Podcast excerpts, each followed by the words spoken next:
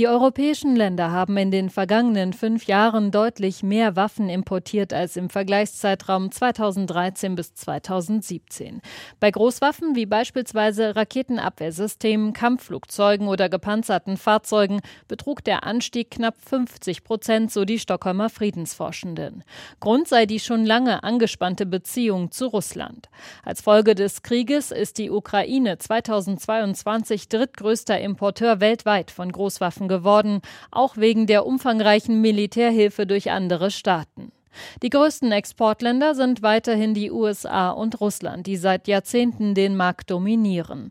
Allerdings sind die Exporte Russlands zwischen 2018 und 2022 um rund ein Drittel eingebrochen. Zum einen, weil das Land seine eigenen Streitkräfte versorgen müsse, zum anderen, weil Sanktionen den Handel erschwerten, so der SIPRI-Bericht.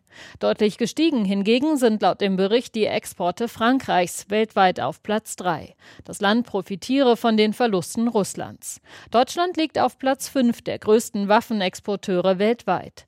Dass hier die Exporte anteilig um etwa ein Drittel zurückgingen, das sage nichts über die Produktionskapazität aus, sondern hänge nur an verspäteten Lieferungen einiger Großbestellungen.